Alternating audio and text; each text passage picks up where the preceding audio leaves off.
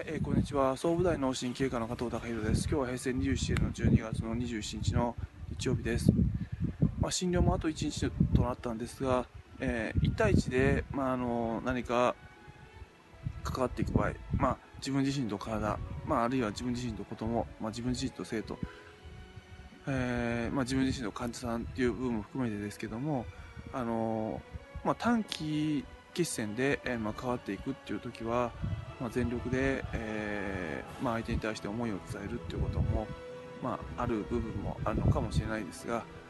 えー、自分自身と体っていうあの関係性においては、えーまあ、通常で言えば平均寿命で言えば80年っていう長期決戦なので、まあ、この長期の中で、えー、どのように自分自身のパフォーマンスを上げていこうかなっていうことを考えていった時に、まあ、結局子育ての時もそうですけどもまあ、その親の期待が、まあ、子供の成長スピードよりもちょっと上回ってしまうととても子供はあの重荷になってしまって逆にあの、まあえパフォーマンスが落ちていくっていうあの感じがします。なので、まあ、あの親がこうしてほしいっていうこと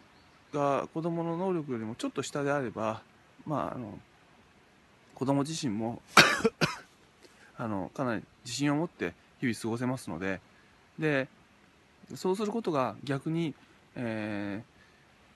ー、まあ、強い期待を持つ以上のパフォーマンスを出していくっていうことがあります。で、期待があってその現実がある場合はどんどんパフォーマンスが落ちていきますけども現実があって期待があると、えー、徐々にこう上がっていく。で自分自身の体自体もあのやっぱりあのまあいろんなやらなきゃいけない仕事があって自分の体があると、うん、なんで動かないのなんで動かないのってことになってしまってじわじわじわじわパフォーマンスが落ちていくんですがまあ体ありきでそれでできる仕事っていうことを考えていけばいくほど、えー、逆に体の調子が良くなってできる仕事量が増えていくっていうことはあの特に定年後の方、まあ、であればあるほどあのそういった要素が強くなってきますのであのまずはもともとお元気な方っていうのは自分の体はどんなことでもやってくれたっていうふうな